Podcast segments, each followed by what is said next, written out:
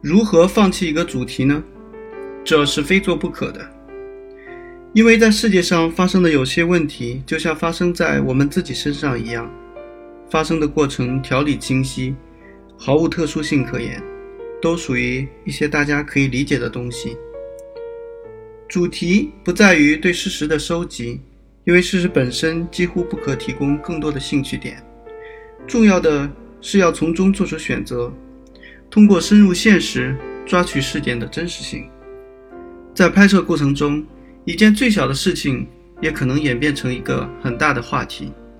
一个合乎情理的小细节，可以折射出主题思想。以见证的方式留心观察我们的周围世界，而事物本身通过其自身的特点形成形式上的有机规律。至于如何表达，有一千零一种方法可以提取出是什么吸引我们。因此，要保留那些无法磨灭、鲜明纯粹的东西，剩下的也就不言而喻，无需多说了。有些人说，因为摄影的出现，使一个领域已经不再完全由绘画所属。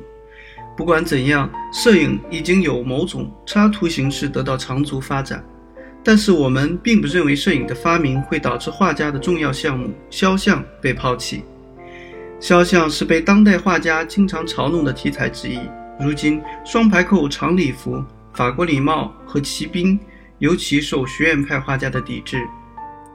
他们认为，维多利亚时期的肖像画家普遍表现的绑腿扣造成了窒息感。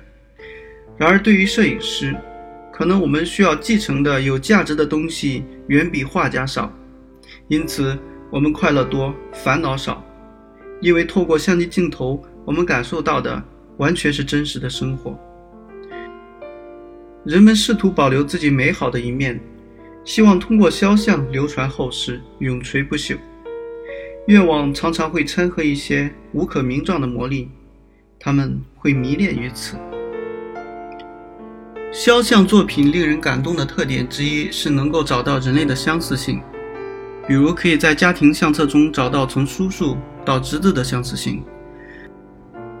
但是如果摄影师要做到恰当反映外部和内部世界，就像人们所言的戏剧语言就位，必须重视环境描写，以整合的方式表现周围环境，尤其要避免以人为的方式扼杀事实真相，而且要恰当使用相机并适当操作。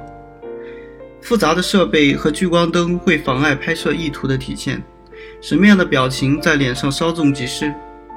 面部表现出的第一印象往往是十分准确的。当我们频繁与这些人接触的时候，得到的信息会更加丰富。但是随着彼此了解的深入，对本质的表现也会变得更加困难。我对于受客户委托拍摄肖像感到比较棘手，因为除了少数人之外，每个人都希望自己变得更加漂亮，而这样却很难保持真实。客户对相机镜头持怀疑态度，而摄影师所追求的是心理上的敏锐度。两种习惯性思维方式总是相互碰撞。在同一名摄影师拍摄的所有肖像照片中，总会有些相似的东西出现，因为对拍摄对象的理解与摄影师本身的心理活动紧密联系。协调是利用面部和各种不对称来寻找平衡。以此避免过于甜美或怪诞滑稽。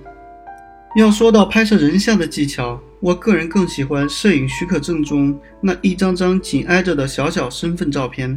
从这些面孔里，我们总能提出问题。